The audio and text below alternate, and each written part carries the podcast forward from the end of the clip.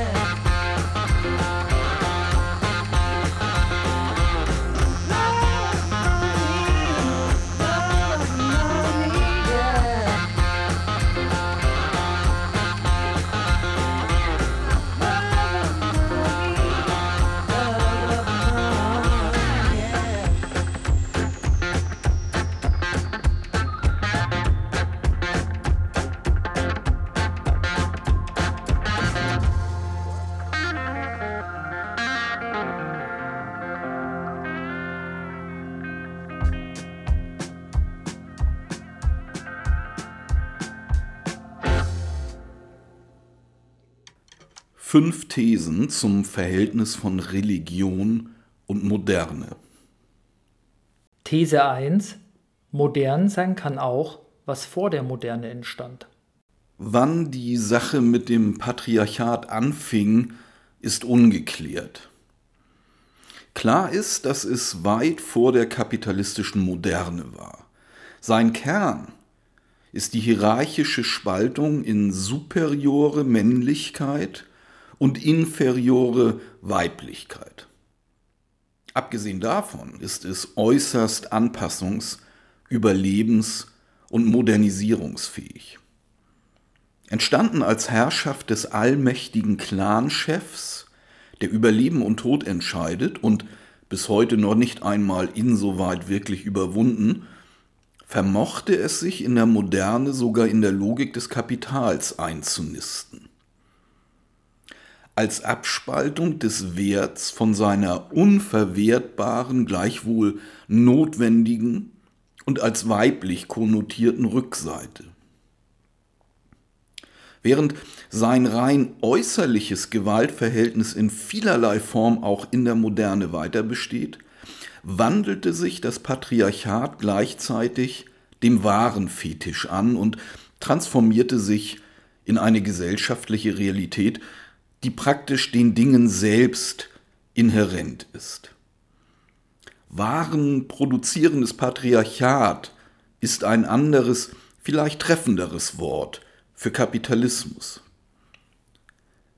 Das uralte Patriarchat ist quicklebendig, in altem und in modernem Gewand. Es ist nicht nur kompatibel mit der Moderne, es strukturiert sie auch. Religionen werden, wie von jeder anderen Gesellschaftsform auch, von der kapitalistischen Moderne geprägt und modifiziert. Im Kern bleiben sie, was sie immer waren menschengemachte, höhere Mächte. Als Welterklärungen und Anschauungen stiften sie Identität und soziale Bindekraft und beruhen auf Glauben und Nichtglauben. Glauben an höhere Mächte, die über dem Menschen stehen und denen er sich vor und sogar nach seinem Tod fügen muss. Es ist zugleich ein Nichtglauben an die Fähigkeit des Menschen zur Selbstbestimmung.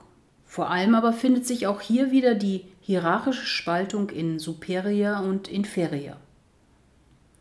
Diese Gemeinsamkeit von Patriarchat und Religion ist kein Zufall.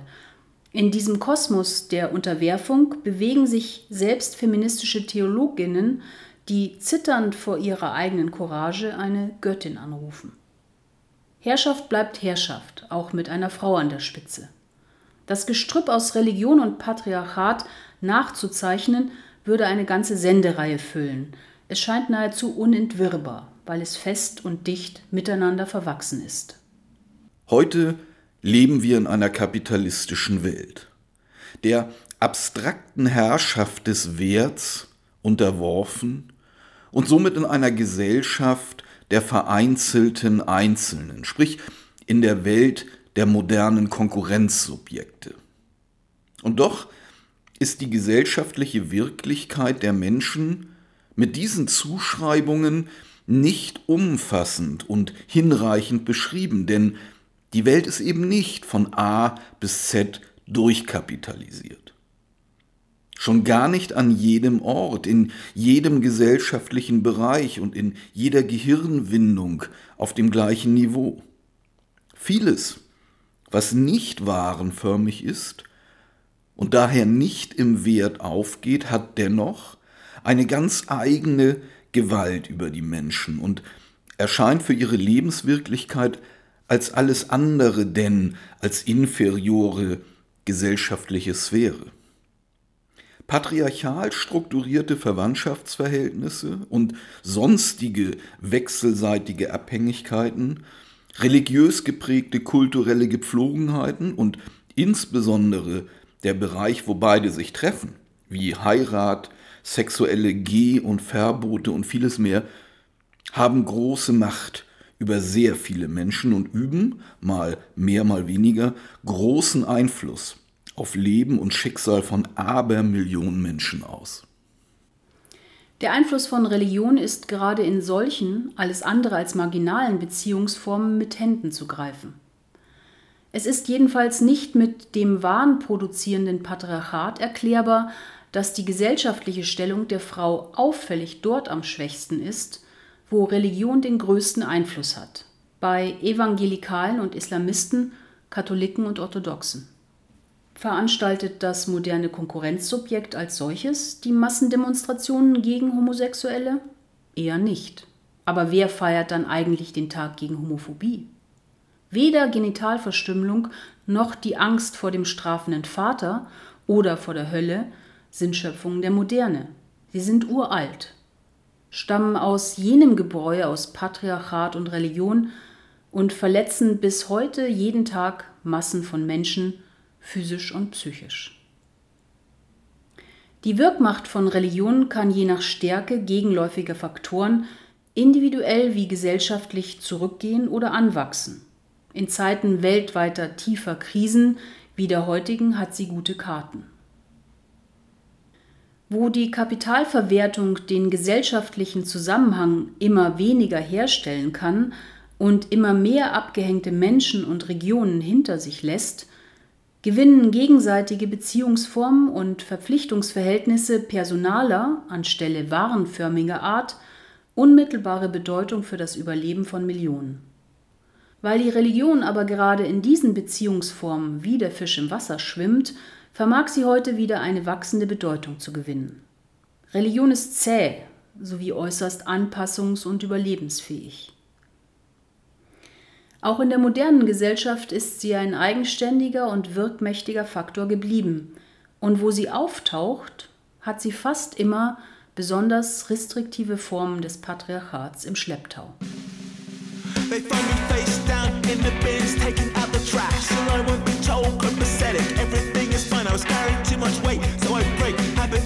Sometimes I enter rooms and forget why. Come in stress, come living press, come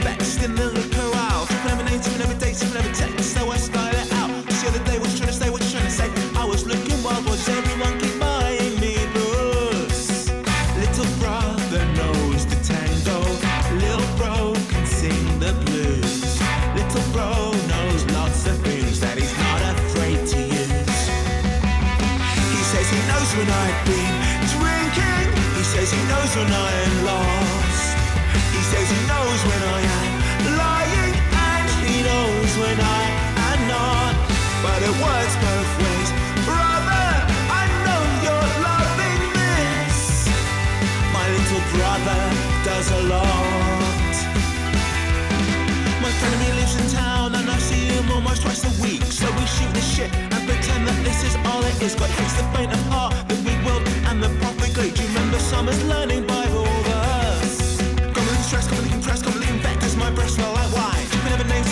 Keeping over checks. Running out of time to spit it out, but what's you trying to say? What you trying to say? I was looking well, what you need to watch is your conniving tongue. Little brother wrote a letter. Little bro prepared a speech. Little bro rehearsed it all, but he will not come to it. He says he knows when I've been drinking. He says he knows when I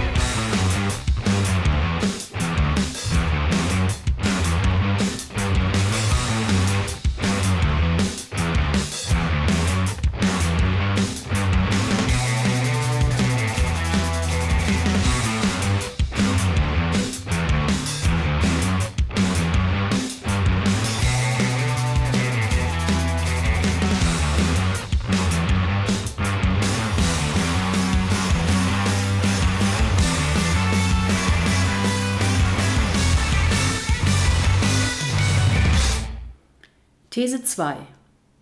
Religiöse Versprechen haben Vorteile vor den kapitalistischen.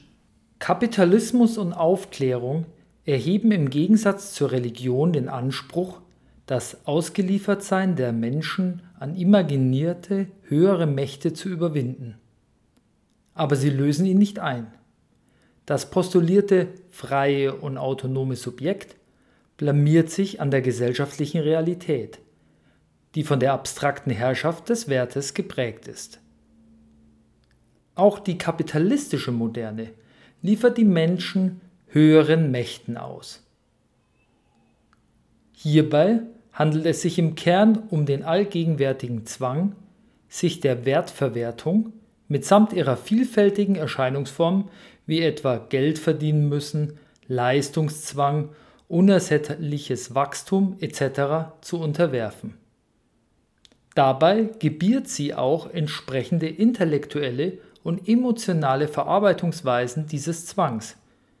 Dieser Zustand wird entweder affirmiert, das ist halt Natur, oder lustvoll besetzt, Leistungsträger versus Loser, oder in falscher Opposition personalisiert. Die Gierigen beherrschen uns. Religion verspricht Erlösung aus dem Elend. Auch die kapitalistische Moderne tut das. Aber ihr Versprechen muss sich im Hier und Jetzt beweisen. Resultate, die nicht überzeugen, ziehen Legitimationsprobleme nach sich. Religion hat für das Hier und Jetzt immerhin das bessere Gefühl im Angebot, wie schlimm die Zustände auch sein mögen. Im Übrigen ist sie viel freier von irdischen Zwängen, weil sie immer darauf hinweisen kann, dass die Belohnungen erst im Jenseits gewährt werden. Seien es 72 Jungfrauen, der Schatz im Himmelreich oder ewige Glückseligkeit, gemeinsam ist diesen Versprechen ihre Unüberprüfbarkeit. Ihre Strahlkraft wächst deswegen sehr zuverlässig in Zeiten persönlicher wie gesellschaftlicher Krisen, Perspektivlosigkeit und Desillusionierung. Das zieht sich wie ein roter Faden durch die Geschichte und ist keine Besonderheit der Moderne. Schon während der antoninischen Pest im zweiten Jahrhundert boomte der Apollo-Kult und die mittelalterliche Pest füllte die Kirchen mehr denn je. Die Konjunktur von Religiosität in Krisenzeiten ist kein Rückfall ins Vormoderne, sondern das periodische Wiederaufflammen eines Schwelbrandes, der sich seit Jahrtausenden durch die Menschheitsgeschichte frisst. Der Sturm der Krisen facht die Glut immer wieder neu an. Der vorübergehende Rückgang der Religiosität in den 60er bis 80er Jahren des letzten Jahrhunderts in bestimmten Weltregionen war nicht der Rationalität des Kapitalismus geschuldet, sondern der vergleichsweise geringen Krisendynamik und dem Aufschwung emanzipatorischer Bewegungen. Die Bedeutung von Religion als Hilfsmotor und Ersatz gesellschaftlicher Verknüpfung erweist sich nicht nur dort, wo wahnförmige Beziehungen noch nicht einmal das nackte Überleben sichern können, sondern auch dort, wo dieses Problem zwar noch nicht besteht, aber immer mehr Menschen aus guten Gründen an der angeblichen kapitalistischen Rationalität verzweifeln. Und aus schlechten Gründen bei den diversen esoterischen Angeboten auf dem Ramschmarkt der Sinnsuche fündig werden. Auch im Tränenmeer der Seele bewegt sich Religion seit jeher wie der Fisch im Wasser. Romulus and Remus Hill lived at the top of Washita Mama died, they laid her down and quickly took to squabbling over this one's mine. take that, then you'll never be my brother mind.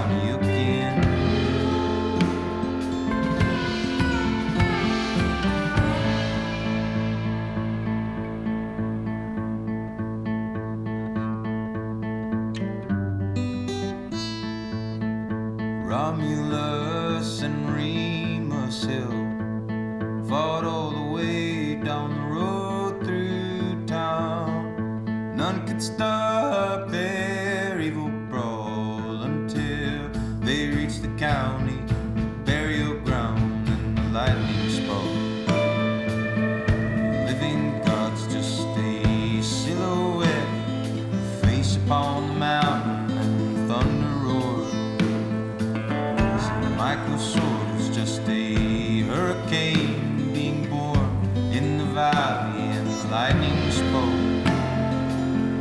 Living God's just a silhouette, face upon the mountain, thunder roared.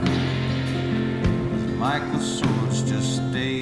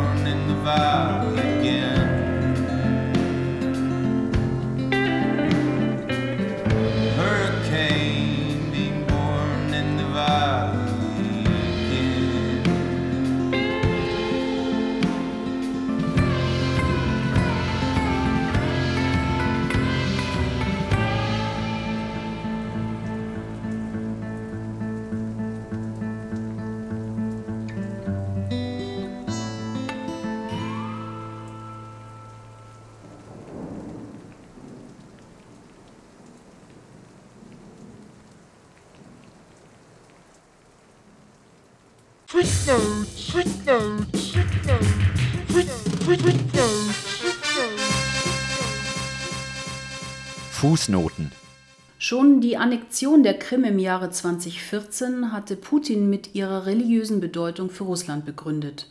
Einem Argument, das schon nach der ersten Annexion von 1783 russische Ansprüche legitimieren sollte.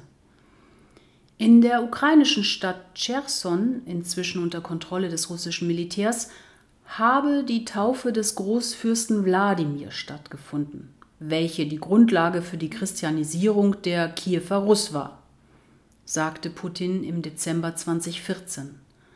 Das Christentum sei zur starken verbindenden Kraft geworden, durch die eine einheitliche russische Nation und ein einheitlicher Staat entstand, aus den unterschiedlichen Stämmen der ostslawischen Welt. Dass die Taufe dort tatsächlich stattfand, ist unter Historikern allerdings umstritten. Dabei gehörte die Krim die längste Zeit nicht zum russischen Imperium und ist erst unter Katharina der Großen im 18. Jahrhundert erobert worden. Die Wiege der russischen Kultur und der russisch-orthodoxen Kirche ist Kiew, die Hauptstadt der Ukraine. Die Christianisierung des Alten Reichs, der sogenannten Kiewer Russ, im Jahr 988 hatte Fürst Wladimir anlässlich seiner Heirat mit Prinzessin Anna von Byzanz betrieben, der Tochter des byzantinischen Kaisers Romanos II. Heute sind etwa 70 Prozent der 44 Millionen Ukrainer orthodoxe Christen. Seit 1991 gibt es in der Ukraine drei Kirchen, die einem orthodoxen byzantinischen Ritus folgen. Die kleinste ist die griechisch-katholische, die zwar treu zum Papst ist, aber weiter zum byzantinischen Ritus steht. Ihr Wirkungsgebiet ist vor allem der Westen der Ukraine. Deren Oberhaupt Schewtschuk hatte schon am Tag des russischen Angriffs gesagt, es sei, Zitat, unsere persönliche Verantwortung und heilige Pflicht als Bürger der Ukraine unser Heimatland, unser Gedächtnis und unsere Hoffnung, unser gottgegebenes Recht auf Existenz zu schützen. Die Verteidigung unseres Heimatlandes ist unser natürliches Recht und unsere staatsbürgerliche Pflicht. Das Oberhaupt der ukrainischen autokephalen orthodoxen Kirche, Epiphanie, ließ die Gläubigen am Tag des Angriffs wissen, Zitat, wir haben die Wahrheit auf unserer Seite. Deshalb wird der Feind mit Gottes Hilfe und der Unterstützung der gesamten zivilisierten Welt besiegt werden. Wir glauben an die Vorhersehung Gottes und an den Sieg der Wahrheit. Zitat Ende. Die ukrainisch-orthodoxe Kirche blieb immer Moskau treu und ist Kirill unterstellt. Umso bemerkenswerter war der Aufruf ihres Oberhauptes, des Metropoliten von Kiew und der Ukraine, Onufri, der forderte, den Bruderkrieg zwischen dem ukrainischen und russischen Volk sofort zu beenden und der auf dem Nationalmythos der Russ verwies. Das ukrainische und das russische Volk seien aus der Taufe im Dnepr hervorgegangen. Alle drei Kirchen der Ukraine haben sich sofort und unzweifelhaft auf die Seite des ukrainischen Volkes gestellt. Für das Moskauer Patriarchat ist das ein Warnsignal, weil es damit rechnen kann, dass der Unmut in der russischen Bevölkerung und zunehmend auch im eigenen Klerus über die Kremltreue des Patriarchen wachsen wird. Der wiederum sieht sich innerkirchlich auch dem Druck ultrakonservativer Kräfte ausgesetzt, denen Kirills Kurs schon zu liberal erscheint. Kirchenvertreter haben die Trennung von Staat und Kirche in der russischen Verfassung in der jüngsten Vergangenheit immer offener in Frage gestellt. Zunehmend bildete sich ein harmonisches Zusammenwirken nach byzantinischem Vorbild zwischen der russisch-orthodoxen Kirche und dem Staat heraus. Kirill prüft Lehrpläne für Schulen, beeinflusst Medien und hat Zugang zu zahlreichen lukrativen Geschäften. Schon bevor er Patriarch wurde, hat er in einer eigenen Fernsehsendung zur besten Sendezeit am Samstag die Ereignisse der vergangenen Woche kommentiert. Schrieb die FAZ im April 2020. Footnotes, footnotes, footnotes,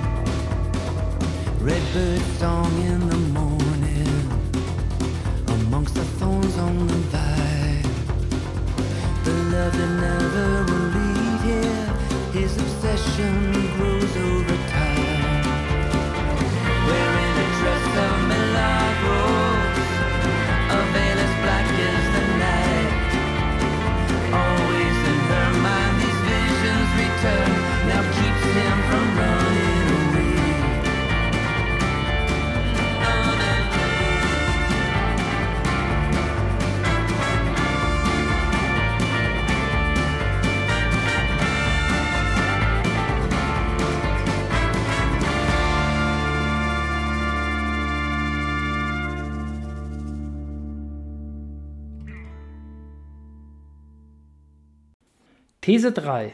Religion steht für Unterwerfung und für Auflehnung. Die Welt, die von höheren Mächten regiert wird, zu akzeptieren und sich ihnen zu unterwerfen, war immer nur ein Aspekt von Religion. Bereits in ihrer Absicht, sich durch das Arrangieren mit den höheren Mächten besser einzurichten, schimmert auch ein anderer Anspruch durch, die Welt nicht so zu akzeptieren, wie sie ist. Religion vereint diese zwei gegensätzlichen Wünsche von Anbeginn in sich. Affirmation und Rebellion sind in ihr angelegt. Nicht nur in den frühneuzeitlichen Bauernkriegen suchten und fanden aufständische Bewegungen Munition in ihr, wie beispielsweise in der Theologie ihres Anführers Thomas Münzer. Zusätzliche Dynamik erhielt die Nichtakzeptanz der Welt so wie sie ist, mit der gut-böse Dichotomie und dem notwendig daraus folgenden kompromisslosen Kampf gegen das Böse bzw. die Sünde. Bereits das frühe Christentum führte einen rücksichtslosen und mörderischen Krieg gegen die antike Religion und Philosophie bzw. deren Vertreterinnen, von den Kreuzzügen ganz zu schweigen. Die Moderne erfand weder den Anspruch, die Welt nach ihrem Bilde zu gestalten, noch das massenweise Töten für die eine Wahrheit. Es war die Religion. Dass sich beides gut verträgt mit dem mörderischen Potenzial des in der Krise ausrastenden bürgerlichen Subjekts, dessen konformistische Rebellion notfalls über Leichen geht, um eine vermeintliche Normalität wiederherzustellen, erweist ein weiteres Mal die Modernität der Religion. Doch selbst in der gegenwärtigen Krisenzeit äußert sich Religiosität bei weitem nicht nur rebellisch. Das Angebot, sich leichter mit der herrschenden Realität abfinden zu können, weil sie angeblich nicht die einzige ist, sondern durch ein imaginiertes Jenseits erweitert wird, hat weiter Wirkmacht über Milliarden von Menschen.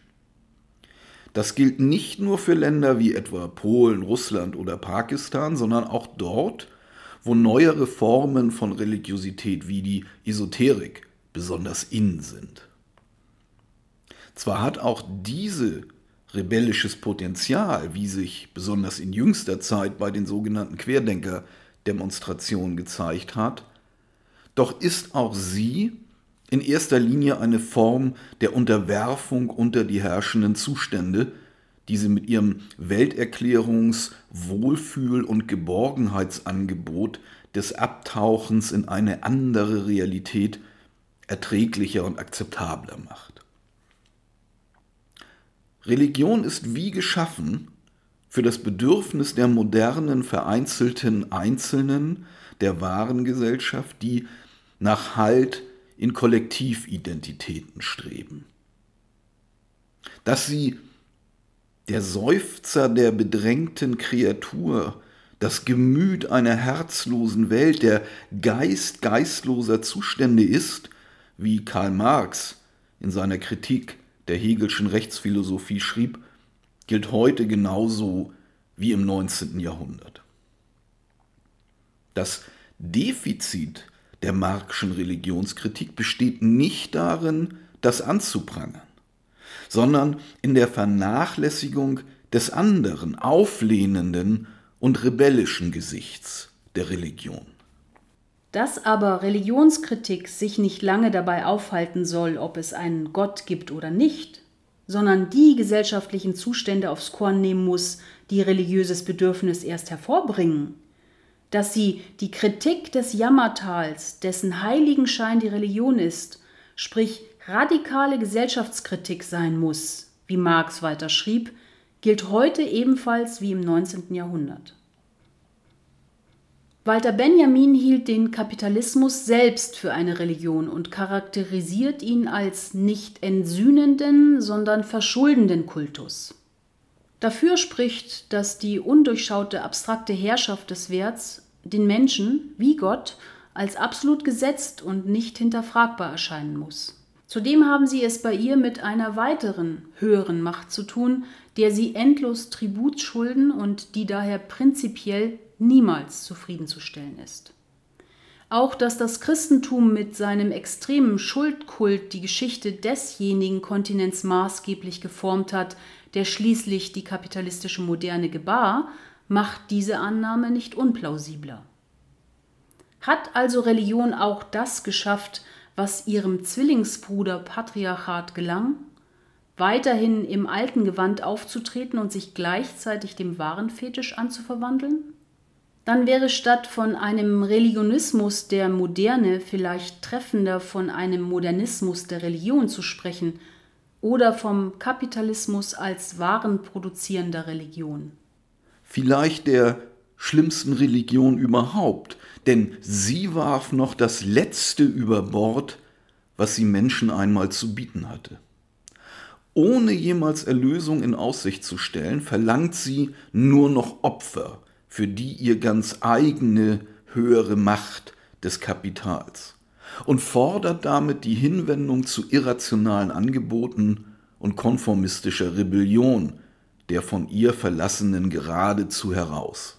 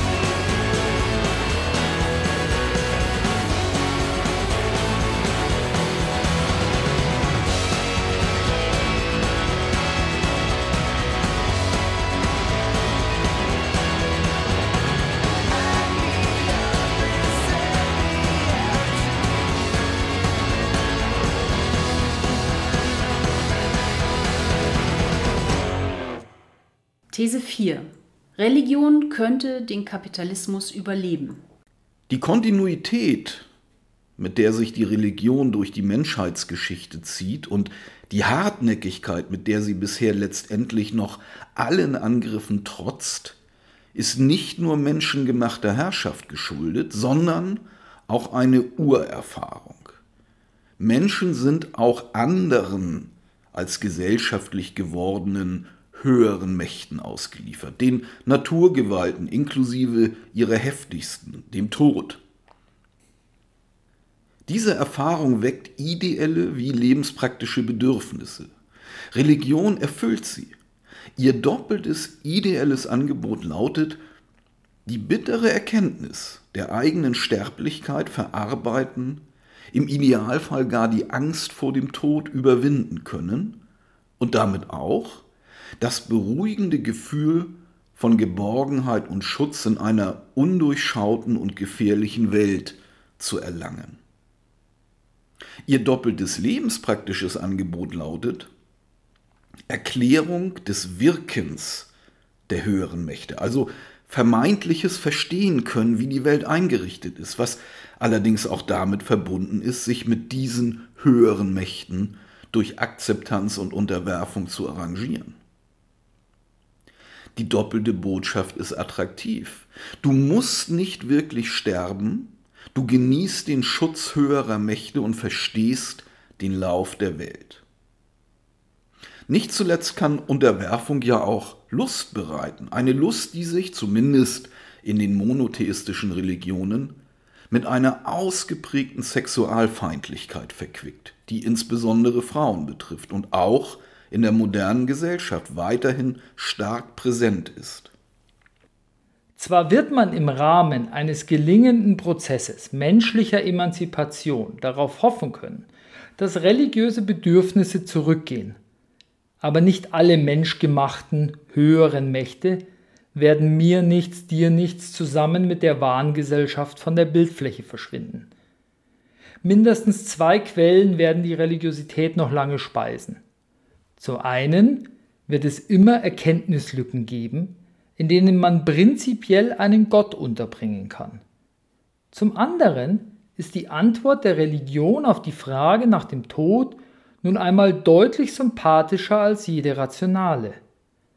Auch in einer wesentlich besser eingerichteten nachkapitalistischen Gesellschaft wird es Dinge geben, die Menschen bedrücken, beunruhigen, beängstigen und bedrängen.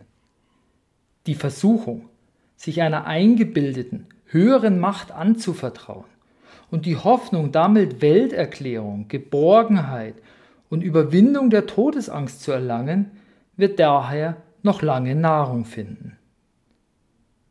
Ob einen die Antwort überzeugen kann, die die Religion auf diese Bedürfnisse gibt, ist letztlich eine individuelle Entscheidung. Dass irgendwann auch der letzte Mensch nicht mehr in den Spiegel schauen kann, solange er noch daran glaubt, ist hingegen aus heutiger Sicht eine mutige These.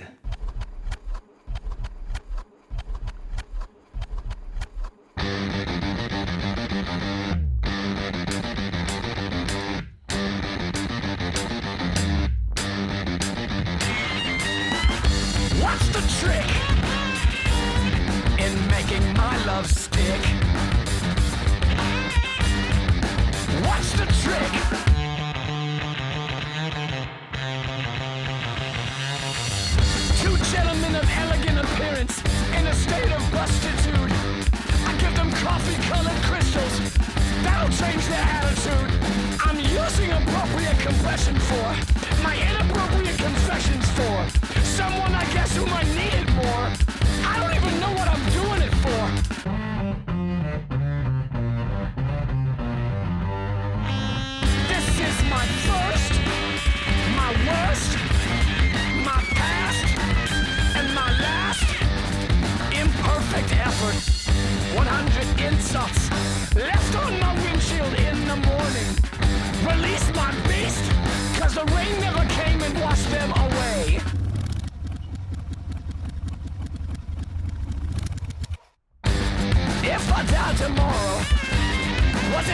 today? You want fresh air? You won't find it this way. Check your left, check your right. Check your rear view mirror. Check it every night. Stomping on a box that I thought was empty. But there was something sharp inside. Something sharp inside. Sharp inside. Quit bolting your food. Don't be rude. Plus one and minus one equals zero. That's a defeatist attitude. I'm sick of this. Dead to the world, but not to you. But I'm dead to the world, but not to you.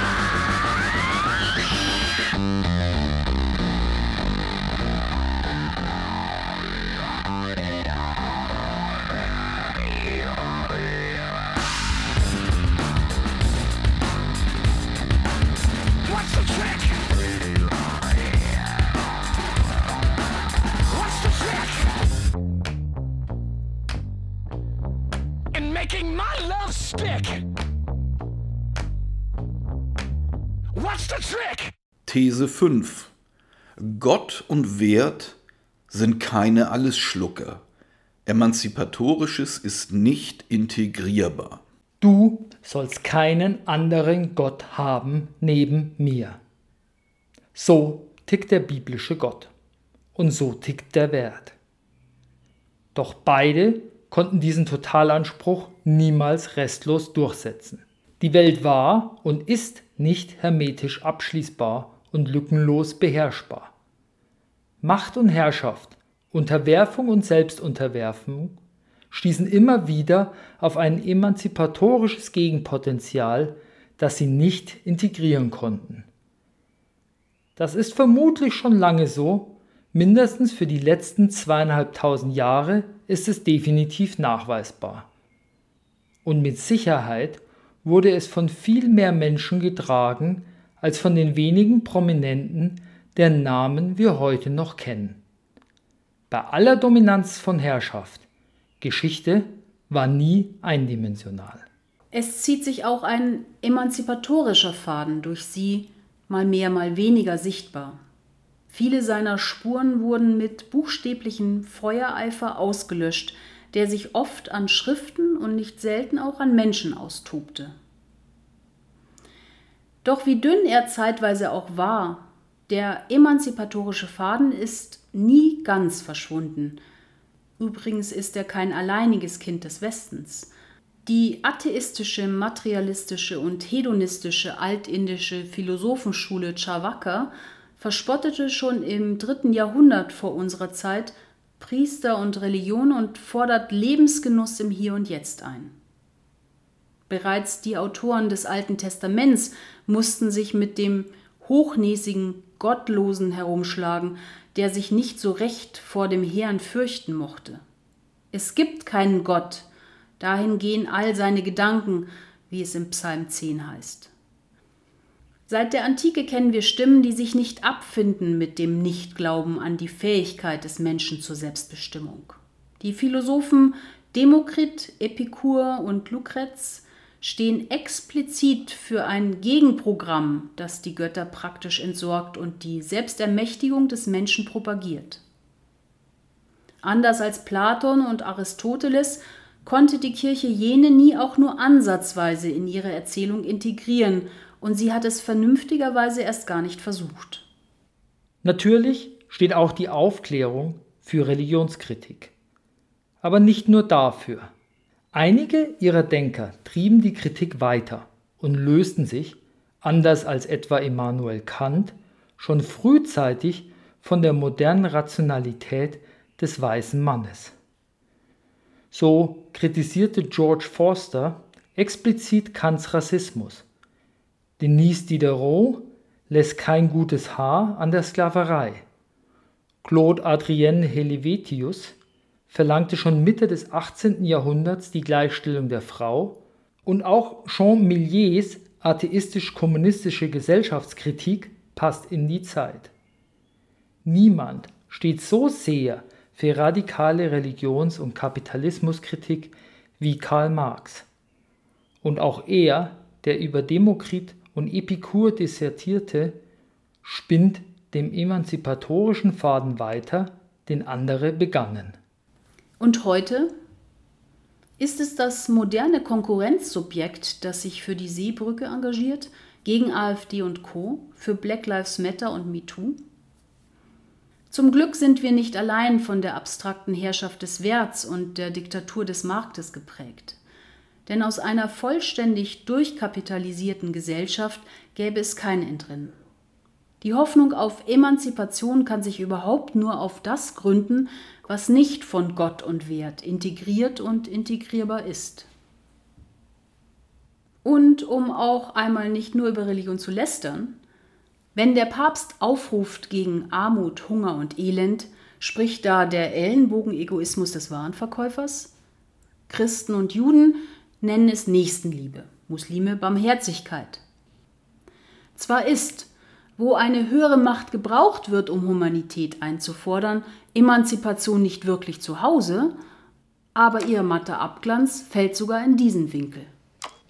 Gott und der Wert wollen nichts außer sich dulden. Sie schaffen es nicht. Zum Glück.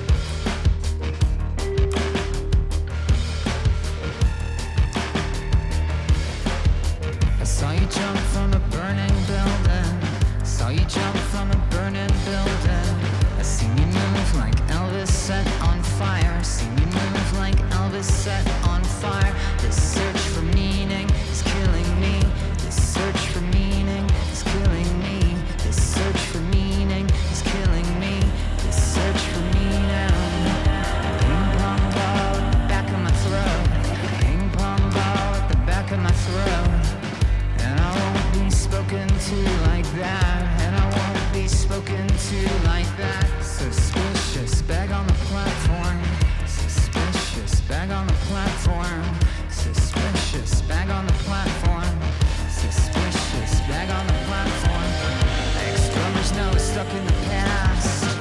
Ex-drummers know stuck in the past. Found dead behind the wheel of a car.